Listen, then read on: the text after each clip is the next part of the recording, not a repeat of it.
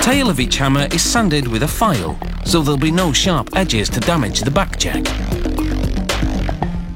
Then the hammers are attached to the top of the keyboard with screws.